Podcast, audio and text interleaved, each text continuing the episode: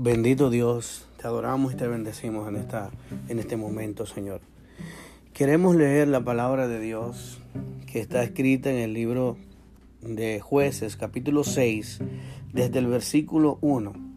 Y vamos a hablar bajo el tema, cumpliendo mi propósito divino. Este tema es muy importante, ya que cada uno de nosotros que ha sido llamado por el Señor, que ha sido rescatado del pecado, Dios no solamente los rescató, los restauró y los sanó. El propósito de Dios es más que eso. Dios tiene un propósito, aparte de eso, tiene un propósito de usarnos para su gloria, para, para bendición de otras personas, para que seamos de bendición, para que podamos destruir también todas las artimañas del enemigo, aquel enemigo que nos ató, aquel enemigo que nos, nos hirió, aquel enemigo que nos, nos puso en una situación difícil en contra de la voluntad de Dios. Vamos a ver lo que dice en el capítulo 6 de jueces, versículo 1. Y los hijos de Israel hicieron lo malo ante los ojos de Jehová. Y Jehová los entregó en manos de Madián por siete años. Como la, mano de eh, como la mano de Madián los oprimía cada vez más, los hijos de Israel, por temor a los madianitas, se hicieron cuevas en los montes y cavernas y lugares fortificados. Pues sucedía que cuando Israel tenía algo sembrado, subían los madianitas y amalecitas, y los hijos del oriente contra, contra ellos, subían y los atacaban, acampando frente a ellos y destruían los frutos de la tierra hasta llegar a Gaza. No dejaban que comer en Israel ni ovejas, ni bueyes, ni asnos. Con sus tiendas y sus ganados subían como una inmensa nube de langostas.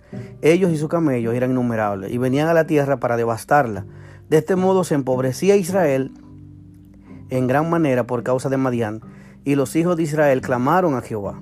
Cuando los hijos de Israel clamaron a Jehová a causa de los madianitas, Jehová les envió un profeta, el cual les dijo, Así ha dicho Jehová, Dios de Israel, yo os hice subir de Egipto y os saqué de la casa de servidumbre. Os libré de las manos de los egipcios y de las manos de todos los que los afligieron, a los cuales eché delante de vosotros, y os di su tierra. También os dije, yo soy Jehová vuestro Dios, no temáis a los dioses de los amorreos en cuya tierra habitáis. Sin embargo, no habéis obedecido a mi voz. Entonces vino el ángel de Jehová y se sentó debajo de la encima que está en Ofra, la cual era de, la, de Joás, Avierecita.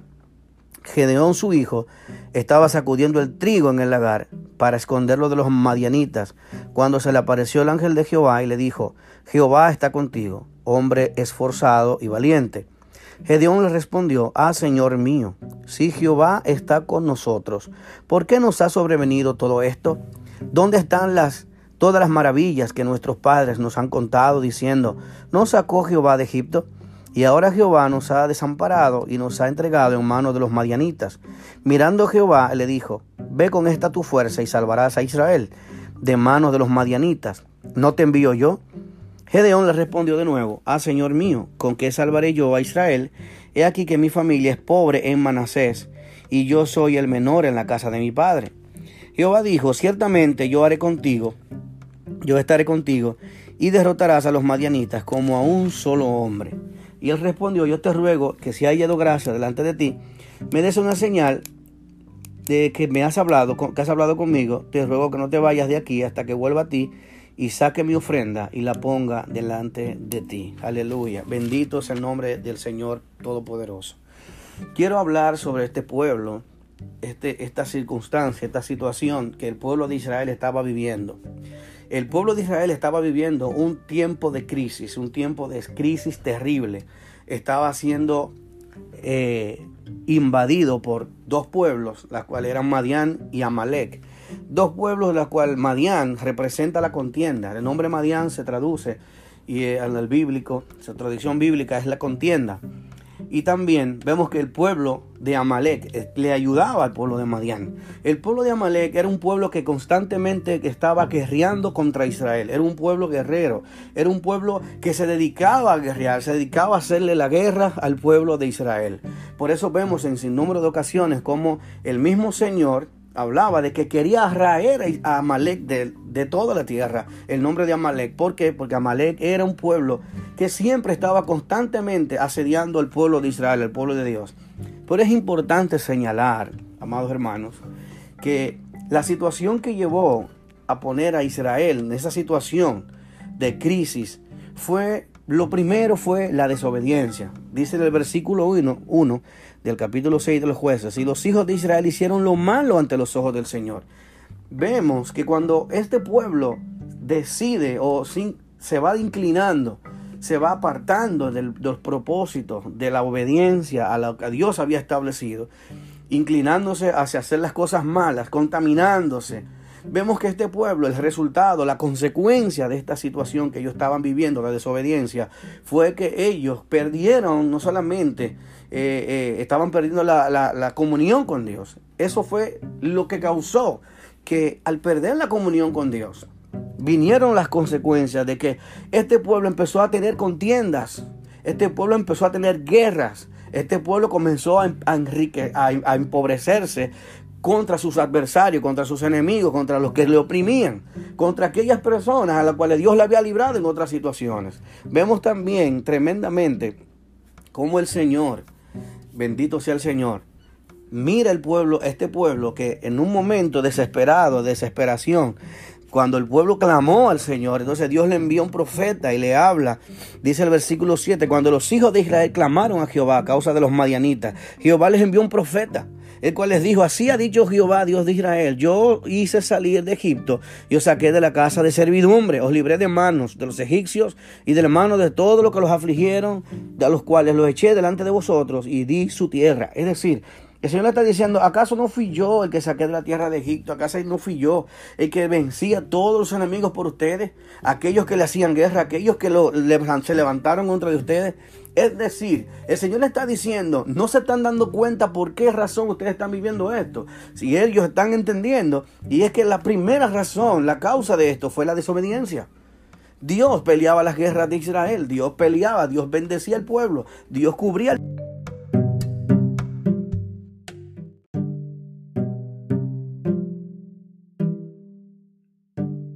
pueblo, así como lo hacía con, con aquel hombre que dice la Biblia que cuando, eh, eh, ¿verdad? Decíamos, no ha visto mi siervo, mi siervo Job, que cubría a la familia de Job, cubría todo lo que era de Job. Asimismo, Dios cubría a Israel cuando el pueblo de Dios estaba en obediencia. El pueblo estaba en victoria, el pueblo estaba en bendición, el pueblo estaba próspero. Pero ¿qué pasa?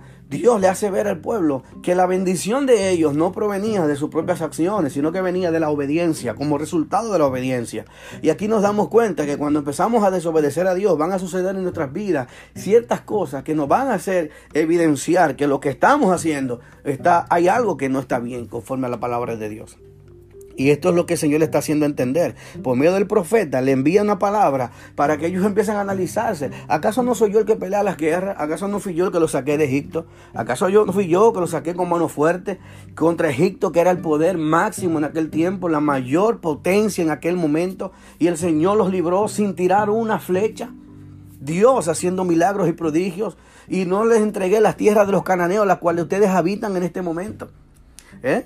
Entonces vemos que entonces este pueblo que se había pasado, que estaba en una bendición, que había tenido las tierras, que estaba próspero, bendecido, cuando descuidó su relación con Dios, cuando se, cuando se olvidó de Dios, cuando se olvidó de Dios, y ciertamente ya Dios lo había profetizado, que cuando ustedes llegaran y conquistaran esta tierra, no piensen que fue por su mano, sino porque Dios estaba con ustedes, con ustedes. Y quien era que vencía era el Señor, como lo sabía David como lo sabían eh, Josué, como lo sabía Caleb, como lo sabía Moisés.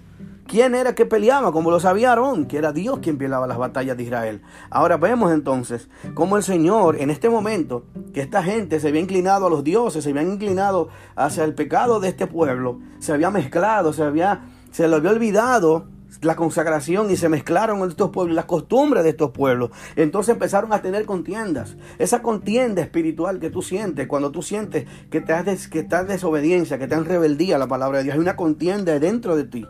Y vemos aquí cómo el Señor entonces cuando este pueblo clama, entonces Dios en su misericordia elige a una persona. Aleluya. Y esta es la parte importante que tiene que ver con el tema cumpliendo mi propósito divino. Yo quiero que usted sepa que cuando Dios va y ve a este hombre llamado Gedeón, bendito sea el Señor, el nombre de Gedeón tiene, un, tiene su propósito en sí mismo. Porque el nombre de Gedeón se llama Jerobaal. Ese era el nombre de Gedeón, Jerobaal. ¿Y por qué se le llamó así? ¿Por qué? Había un propósito. Quiero que usted sepa lo importante que tiene cada uno del nombre, del propósito de Dios. Cuando usted se da cuenta, cuando Jesús, cuando el ángel le habla a María, y le dice a María, mira María, el nombre de ese ser que tú tienes ahí, el santo ser del Altísimo, será llamado Jesús. Porque el propósito estaba ligado perfectamente al el nombre al propósito. El nombre está estrechamente ligado al propósito. La palabra Jesús significa Salvador. Bendito sea el nombre del Señor. Si nos damos cuenta, cada uno de los nombres bíblicos tienen un sentido espiritual, tienen un propósito, tienen un cumplimiento bíblico y un propósito divino por el cual Dios le pone el nombre. Por eso es bueno importante saber y orar para que Dios nos dé los nombres de nuestros hijos, porque a través del nombre Dios nos está revelando el propósito que tiene con esa persona que está ahí. Pero es bueno que nosotros vayamos y entendamos, porque este hombre llamado Gedeón, cuando Dios lo confronta y está, bendito sea el Señor, el capítulo 6, verso 13, dice, y dice el versículo 12, cuando se le apareció el ángel de Jehová y le dijo, Jehová está contigo, hombre esforzado y valiente, bendito sea el Señor, bendito sea el Señor. Vemos en el verso 11, el verso anterior, entonces vino el ángel de Jehová y se sentó debajo de la encina que está en Ofra, la cual era Joás Avierecita, Gedeón su hijo, estaba sacudiendo el trigo en el lagar para esconderlo de los madianitas ahí dice para sacudirlo, o sea, nos damos cuenta que este hombre estaba haciendo algo como que aparentemente era incorrecto. Él estaba sacudiendo el trigo en el lagar. Todos sabemos que en el lagar se, se pisan las uvas. Y este hombre estaba sacudiendo el trigo en el lagar. Estaba haciendo algo donde no se debía. Pero sabe algo. Él estaba demostrando algo que había una, una actitud diferente en el pueblo entre todos los que estaban ahí, mientras todos se escondían, él salía y estaba sacudiendo el trigo. Es decir, él estaba demostrando una actitud de, de fuerza, una actitud de, de, de valiente. Y este hombre, Dios mire esa actitud de este hombre, mire el corazón de este hombre. Pero no importa ¿De dónde viene ese hombre? Ese hombre es una de las tribus más pequeñas que tiene Israel. Y él le dice, Señor, pero yo soy uno de las de la tribus, yo pertenezco a la tribu de Manasés, una tribu de las más pequeñas. Y del pequeño, yo soy el más pequeño de la familia. La palabra Manasés significa olvidado. Esta tribu de Israel era una de las tribus más pequeñas y por lo tanto era una de las que parecía tener menos importancia. Y nos damos cuenta de una manera tremenda y poderosa cuando Dios Aleluya. Esto me llama la atención de una manera poderosa. En el sentido, cuando el Señor trata con estas personas. Si nos vamos al libro de Génesis capítulo 48, nos vamos a dar cuenta desde dónde viene el origen de la tribu de Manasés. Cuando José, ya eh, siendo faraón, Jacob ya estaba a punto de morir, y le dice, yo quiero que tú traigas a tus hijos, que yo los voy a bendecir. Y José los lleva, ya dice la Biblia que, Jacob era ciego y no podía ver con sus ojos. Sin embargo, tenía el Espíritu de Dios. Sin embargo, era un hombre lleno de Dios. Era un hombre dirigido por la presencia de Dios, conociendo el plan y el propósito de Dios para cada una de las personas que estaban ahí, que le rodeaban y las promesas que Dios le había hecho a él como padre de multitudes. Vemos que este hombre, el capítulo 48, bendito sea el Señor, y en el versículo 9 dice el Señor, eh, dice aquí, son mis hijos los que Dios me ha dado aquí, respondió José a su padre. Acércalos a mí y los bendeciré, dice, dijo Israel. Los ojos de Israel estaban tan debilitados por la vejez que no podía ver. Los hizo pues acercarse a él, y él los besó y los abrazó. Y dijo Israel a José, no pensaba yo ver más tu rostro, y Dios me ha dejado ver también tu descendencia. Entonces José los sacó de entre sus rodillas y se inclinó a tierra. Los tomó José a ambos, a Efraín a su derecha, a la izquierda de Israel, y a Manasés a su izquierda, a la derecha de Israel, y los acercó. Israel extendió su mano derecha y la puso sobre la cabeza de Efraín, que era el menor, y su mano izquierda sobre la cabeza de Manasés, colocando así sus manos adrede aunque Manasés era el primogénito, y bendijo José a José diciendo, el Dios en cuya presencia, presencia anduvieron mis padres, Abraham e Isaac, el Dios, el Dios que me mandó, aleluya, bendito sea el Señor, que me mantiene desde hoy, que yo soy hasta este día. El ángel que me liberta de todo mal, bendiga a estos jóvenes. Sea perpetuado en ellos mi nombre y el nombre de mis padres, Abraham e Isaac, y multiplíquense y crezcan en medio de la tierra.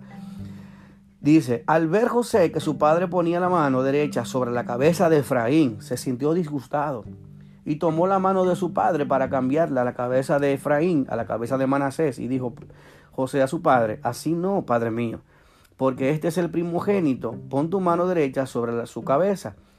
Pero su padre no quiso hacerlo y le respondió, lo sé, hijo mío, lo sé también él llegará a ser, a ser un pueblo y será también grande, pero su hermano menor será más grande que él.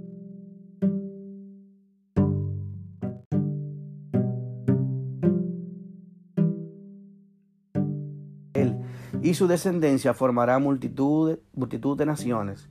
Y lo bendijo aquel día que con vuestro nombre se bendiga en Israel y os diga, hágate Dios como Efraín y como Manasés. Bendito sea el Señor. Aleluya.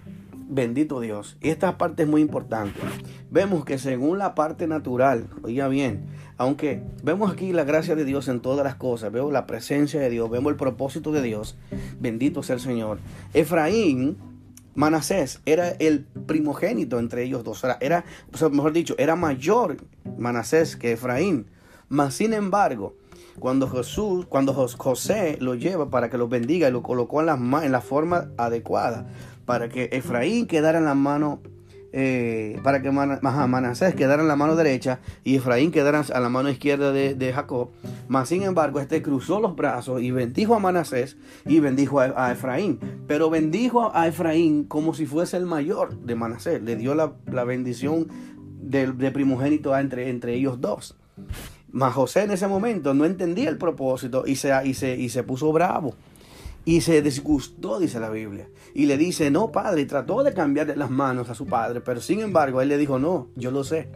Él no podía ver con sus ojos naturales, pero sin embargo, él, sus ojos espirituales sí estaban bien puestos. Y míralo bien. Y vemos que a quien él bendijo fue a Efraín y lo puso por encima de Manasés. Es decir, que desde ese tiempo Manasés empezó a ser olvidado, rezagado, por eso el nombre de Manasés significa eso, olvidado.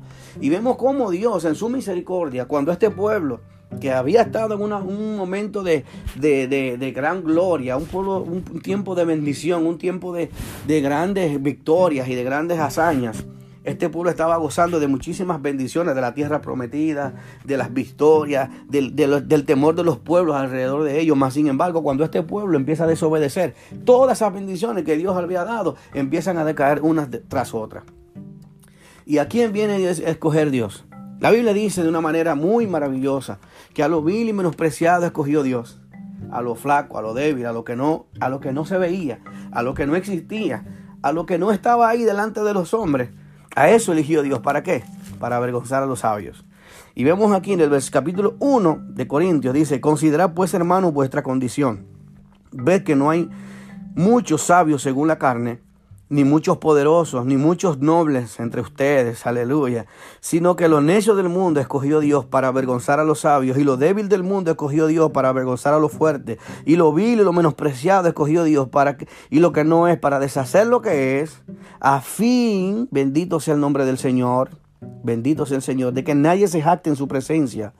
Bendito sea el nombre del Señor. Vemos que esta tribu que había sido olvidada, esta, no solamente la tribu que había sido olvidada, sino una de las la familias más pobres de esa tribu olvidada. O sea, vemos que Dios buscó lo más, más bajo de todo. Entre los más bajos de, la, de, todas las tribus, las más, la más, la más menor, las más pequeñas, las que había sido olvidada, que cogió a Manasés. Y no solamente eso, escoge a Jerobaal, a Gedeón, un hijo menor, el hijo menor de la familia más pobre de Manasés. O sea, Dios dijo, con lo más bajo, con lo más vil, con lo más menospreciado, con lo que ellos menos esperan, yo le voy a dar la victoria. Bendito sea el nombre del Señor, aleluya. Vemos cómo Dios ahí cumple su propósito en la persona de este joven que tenía un nombre, que ha sido, había sido marcado por un nombre. Ese nombre se llamaba el que pelea contra Baal, el que vence a Baal. Y como este pueblo estaba haciendo eh, eh, bajo la idolatría, estaba, había pecado, había desobedecido bajo la idolatría, adorando los dioses de Baal que esos, que esos pueblos adoraban.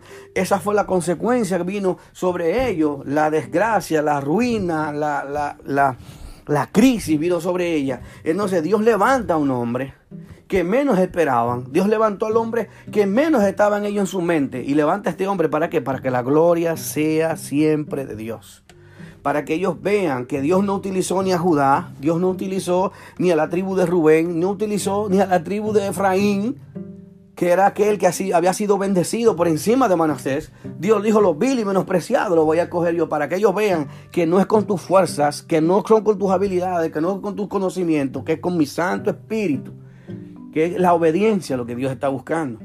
Bendito sea el Señor. Vemos entonces en el nombre del Señor, aleluya, cómo este hombre llamado Jerobal se levanta y obedece. Y lo primero que hace es que comienza a derribar los ídolos. Comienza a derribar aquellas, aquellos ídolos que eran, las que eran los resultados de la, de la desgracia de ellos. Fue directamente, empezó a obedecer, empezó a derribar los altares, empezó a quemar aquellos ídolos. Y se levantó el pueblo en contra de él. Pero él, en el nombre del Señor, el Señor le dio la fortaleza, aleluya, le dio la capacidad, le dio la fuerza, porque el pueblo estaba atemorizado. No había nadie, no había valores. Él estaba buscando, buscó dirección de Dios. Dios, Señor, si tú verdaderamente me llamaste, yo quiero que tú me muestres que tú me llamaste. Yo quiero que tú hagas esto y esto para ver si es verdad. Si tú estás conmigo, yo voy donde quiera que tú me envíes. Dios está buscando gente. Dios está buscando gente, llamando personas que conozcan a Dios que quieran hacer el propósito de Dios, que quieran cumplir el propósito de Dios. No importa de dónde tú eres, no importa lo pobre que tú seas, no importa lo, que en el lugar donde tú vivas, Dios tiene un propósito en tu vida. Si Dios tiene un propósito en tu vida, Dios lo va a lograr. Dios no te va a dejar, no te va a desamparar. Hasta que Él no cumpla lo que dijo de ti, Él lo va, él lo va a hacer. Yo quiero que tú sepas que no importa, aleluya que no importa que tú en tu familia hayas sido la persona que ha sido rechazada. No importa que tú seas del barrio, la familia más pobre. No importa que tú vives en un país donde no hay riqueza, donde no hay nada. No importa, la Biblia dice que Dios quiere hacer manifestar su gloria por medio de nosotros. Y dice la Biblia, pues si alguno de nosotros a veces quiere que hacerse creer algo, dice, considerad pues hermanos vuestra condición y ved que no hay muchos sabios según la carne, ni muchos poderosos. Dentro de nosotros, Dios nos eligió como lo vil, lo menospreciado, lo mínimo. ¿Para qué? Para que la gloria sea de Dios. Bendito sea el nombre del Señor. Vemos entonces que en este hombre, bendito sea Dios, comienza a demostrarle Dios a él que él lo había llamado. Y ese llamado, Dios le hizo milagros para que él se diera cuenta, lo del vellón, que, el, que, que para que él se diera cuenta, Gedeón, que Dios estaba con él.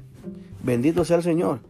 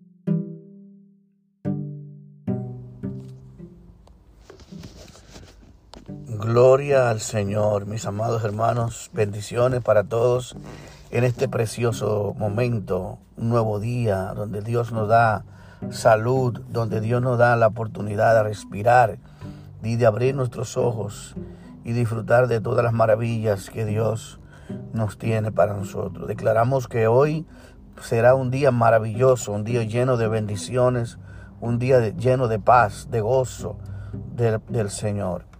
Vamos a hablar sobre la oración. Qué maravilloso es aprender sobre la oración. La oración es un regalo que Dios nos ha dado, por medio de la cual podemos comunicarnos con Él. Y nos abrió el velo que antes impedía entrar en su presencia. Según Hebreos 4:16 dice, acerquémonos pues confiadamente al trono de la gracia para alcanzar misericordia y hallar gracia para el oportuno socorro. Podemos acercarnos sin temor, amados, pues como un padre espera a su hijo, así nos espera el Señor. La oración es un regalo de Dios. Es como cuando te levantas y lo primero que haces es ir donde tu padre y le das los buenos días y le dices al Señor cuánto le amas papi lindo, precioso. Dios nos instruye por medio de Cristo en cómo orar. En Mateo 6 del 5 al 8 nos dice cómo debemos orar, la manera correcta. Y cuando ores, no seas como los hipócritas, porque ellos aman el orar en pie en las iglesias, en las sinagogas, en las esquinas de las calles, para ser visto de los hombres.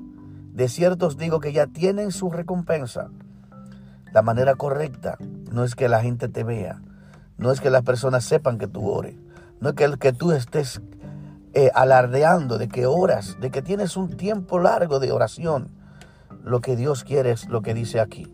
Mas cuando tú ores, entra en tu aposento y cierra la puerta, ora a tu Padre que está en secreto y tu Padre que ve en los secretos te recompensará en público. El Señor quiere que tu vida de oración sea algo íntimo. Así como tú tienes tu pareja y vives momentos de intimidad de la cual no tienes que revelar a nadie. Ese es el momento de Dios. Cuando tú tienes una vida de oración, no tienes no tenemos que alardear de nuestra vida de oración. No tenemos que decir que oramos por horas. Porque a veces el hecho de ya tener esa actitud nos descalifica en la presencia de Dios. Dios desea que tú seas sincero. Dios no quiere que tú vayas con oraciones rebuscadas. Dios no quiere que tú busques palabras sofisticadas. Hay personas que dicen, yo no sé orar y eso es algo incorrecto, porque tú sabes hablar. Y orar es hablar con Dios. Es simple. No necesitas conocer el idioma de Dios. No hay un idioma exacto. No hay una forma de orar. No hay un protocolo. No hay un modelo de oración. Dios lo que desea es que tú vayas con un corazón sincero. Y Él te dice, cuando vayas orando, no usen vanas repeticiones. No tienes que rezar. No tienes que repetir oraciones vanas. Que son vanas, lo dice. No usen vanas repeticiones. Como los que no conocen a Dios que piensan que por su mucha palabrería y por sus muchas repeticiones serán oídos. Eso no es lo que te va a hacer ser oído. Es la fe, cuando tú vas con fe a orar.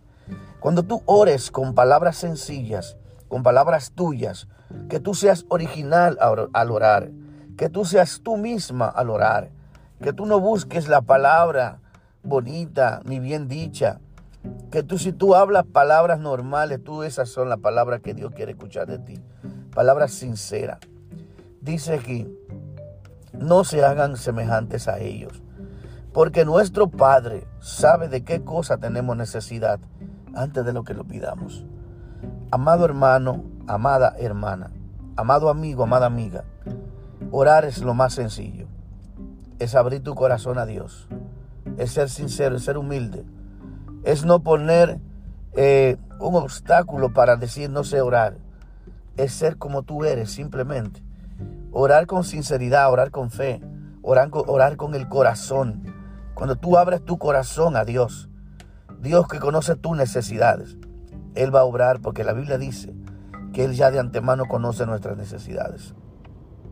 La oración modelo que Cristo nos mostró y reveló al Dios eterno como Padre nuestro.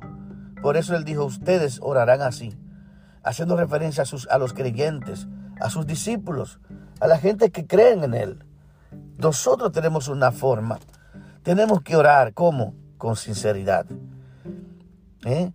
El Señor nos dice en Mateo 6, del, del 9 al 15, vosotros oraréis así, Padre nuestro que estás en el cielo, santificado sea tu nombre. Eso no es una oración para repetirla, es un modelo de oración. Es para que tú y yo nos guiemos de cómo debemos orar. Nos dice aquí que oremos al Padre, que nuestro Padre no está en la tierra, no está en una imagen, no está en un cuadro, no está en un, crucifijo, no está en, una, en otro lugar, está en el cielo. ¿Mm? ¿Qué dice que hagamos el Señor cuando empecemos a orar? Que nos dirijamos a nuestro Dios, a nuestro Padre que es santo, y le pidamos que venga su reino a nuestra vida. Venga tu reino, venga tu reino, hágase tu voluntad, así como se hace en el cielo, así en la tierra. Queremos, tenemos que pedir que venga el reino de Dios, ese reino milenial de Cristo, que Cristo venga, eso es lo que quieren que pidamos a Dios. Dios también mira, en parte de la oración nos muestra que oremos por nuestras necesidades diarias, el pan, de el pan nuestro de cada día, dánoslo hoy. Ora todos los días, pídele al Señor el sustento diario. También nos dice que perdonemos a nosotros, que también cuando que perdonemos a nuestros ofensores, a nuestros deudores, que perdonemos a aquellos que nos ultrajan, aquellos que nos critican, que nos, que nos hablan, aquellos que son enemigos nuestros. Dios nos dice que lo perdonemos para que también Dios nos perdone. Y dice, y perdona nuestras deudas, como también nosotros perdonamos a nuestros deudores. Y no nos metas en tentación. También queremos, tenemos que pedir que Dios nos libre de la tentación. Mas líbranos del mal, porque tuyo es el reino, el poder y la gloria, por los siglos de los siglos. Amén. Aquí está claro, amados. La oración es simple, es corta, es sencilla. No tenemos que orar por horas. No tenemos que orar en lenguas por horas. No tenemos que reprender al diablo por horas. No tenemos que atar al diablo por horas. Solo orar a Dios. Y Dios se encarga del resto de, de todo. Dios ata al diablo. La Biblia dice, someteos pues a Dios. Aleluya. Cuando vamos, oremos a Dios. No oremos al diablo, no empecemos a atar al diablo, no empecemos a, a, reprender al diablo, no. Oremos a Dios. Dios en su manifestación se va a glorificar y va a limpiar los aires va a limpiar el entorno. Y dice, Señor, llena este lugar de tu gloria, de tu presencia. Cuando Jesús se manifestaba en un lugar, los demonios huían. Tenían que huir. Jesús no hacía una oración invocando a todos los demonios. Más, conozco hermanos que cuando antes de orar o antes de predicar, antes de iniciar una enseñanza, prácticamente lo que hace es una, es una invocación a demonios. Porque duran horas, duran minutos largos, haciendo oraciones largas, que son frecuentes, que son como parte de su, de su vida ya. Empiezan a atar al diablo, empiezan a reprender cada uno de los demonios, lo mencionan nombre por nombre. Amados hermanos, no incurramos en ese error. Eso puede ser una invocación de demonios. Eso estás haciendo algo que Dios no manda en la oración. El Señor no nos mandó en la oración del Padre nuestro cuando nos enseñó a orar que atemos al diablo. El Señor nos, nos enseñó a que reprendamos los demonios en la oración. El Señor quiere que tú cuando tengas tu vida de oración le ores a Él, le adores a Él, le busques a Él, le exaltes a Él y Él se manifestará. Y si Él se manifiesta donde, hay, donde está el Espíritu de Dios, allí hay libertad. Los demonios no pueden prevalecer, no pueden permanecer en un lugar cuando tú estás adorando a Dios. Los demonios tienen que huir cuando la presencia de Dios viene porque Dios es todopoderoso. Es más poderoso que una legión de demonios junta. El Espíritu Santo tiene poder para hacer cambios tremendos. Claro, hay un momento cuando estás orando por un endemoniado, tú tienes que reprenderlo. No tienes que hacer un culto, no tienes que hacer una exhibición de, de sapiencia en oración. de un doctorado, de, de, de cuánto sabes orar. Solamente Jesús le decía al Espíritu, sal fuera con autoridad, con fe. Dice aquí, señores, amados hermanos, otra cosa, lo único que tenemos que saber que tenemos que tener nuestra cuenta clara con Dios, pedirle siempre perdón a Dios y estar en cuenta con nuestros hermanos. Así dice, porque si perdonáis a vuestros hombres, a, los hombres las ofensas, también vuestro Padre Celestial nos perdonará nuestras ofensas. Si no lo perdonamos, tampoco nuestro Padre nos perdonará. Yo tengo otro tema, tengo otro estudio, otro podcast, otro episodio donde habla que por qué algunas oraciones no son contestadas. Lo vamos a ver después. Juan 5, del 14 al 15 dice, y esta es la confianza que tenemos en Él, que si pedimos alguna cosa conforme a su voluntad, Él nos oye. Y sabemos que Él nos, que él nos oye en cualquiera cosa que pidamos. Sabemos que tenemos las peticiones que le hayamos hecho. Es decir, que si yo le pido conforme a su voluntad, por eso que cuando Jesús oraba, le decía, sea tu voluntad en el cielo, así como en el cielo en la tierra. Es parte de esto, Señor, haz tu voluntad en mi vida, en mi familia, en mi trabajo, en todo lo que yo hago. Y que oremos con fe. Santiago 1, del 5 al 7 dice, si alguno tiene falta de sabiduría, pídala a Dios, la cual le dará a todos abundantemente y sin reproches, y le será dada. Pero que, pero pida con fe, no dudando nada, porque el que duda es semejante a la onda del mar, así como la onda va allá y vuelve aquí, y vuelve allá y vuelve aquí. Así hay muchas personas que hoy tienen la fe allá y, después tienen la fe bajita, una la fe alta, un día la tienen bajita, un día la tienen alta y un día la tienen bajita. A eso se refiere esto. No piensen que las personas que son inestables en la fe, que un día están mucha fe y otro día están bajitos, no piensen que el que, que venga una vida así va a recibir algo del Señor. Dios quiere que tú estabilices tu fe, que tú confíes. Eso es ver la verdadera fe, es mantener confianza en Dios. No es que un día tú creas y diez dejes de creer. No. Así que tenemos que saber esto. Y el punto número tres, amado, para que nuestras oraciones no tengan estorbo, dice aquí, vosotros maridos igualmente, vivid con sus esposas sabiamente, dando honor a la mujer como vaso más frágil y como a coherederas de la gracia de la vida, para que nuestras oraciones y sus oraciones no tengan estorbo. Primera de Pedro, de 3 al 7. Bendito es el Señor. Amados hermanos, terminé, terminaremos con estos dos puntos, tres puntos más. Dice también que debemos de orar con acción de gracias, con agradecimiento, según Colosenses 4, del 2 al 3. Perseverar en oración, primero hay que perseverar, velando en ella, con acción de gracias, siendo acción de gracias. También orando al mismo tiempo por nosotros, para que el Señor nos abra puerta para la palabra a fin de dar a conocer el, el misterio de Cristo, el cual también estoy preso. Es el apóstol Pablo. Dice que tenemos que hacerlo con agradecimiento, con perseverancia. Romanos 12, 12. Gozados en la esperanza, sufridos en las tribulaciones y constantes en la oración. El punto número 3. En santidad y con sinceridad de corazón. Quiero pues que los hombres oren en todo lugar levantando manos santas sin ira ni contienda. O sea, sin pleito unos con otros, sin tener cosas pendientes con hermanos. Por eso dice que cuando oremos y si no perdonamos a nuestros hermanos nuestras ofensas, tampoco Dios nos perdonará.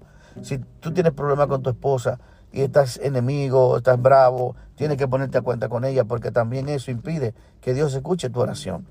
Esos tres puntos los vamos a recordar, vamos a repasar. Primero, orar con acción de gracia.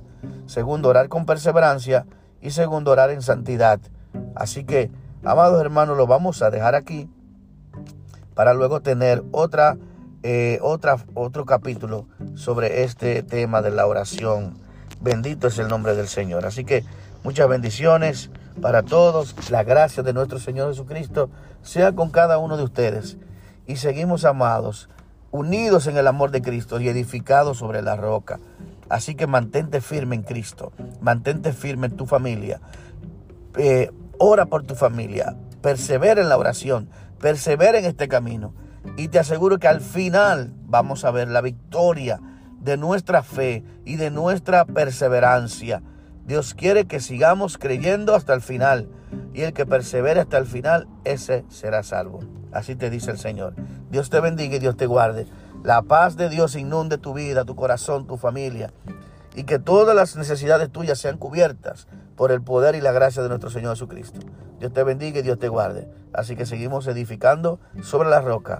Bendiciones. Comparte este audio con tus seres queridos, con tus familiares, para que también sea de bendición para ellos. Aleluya. Bendiciones.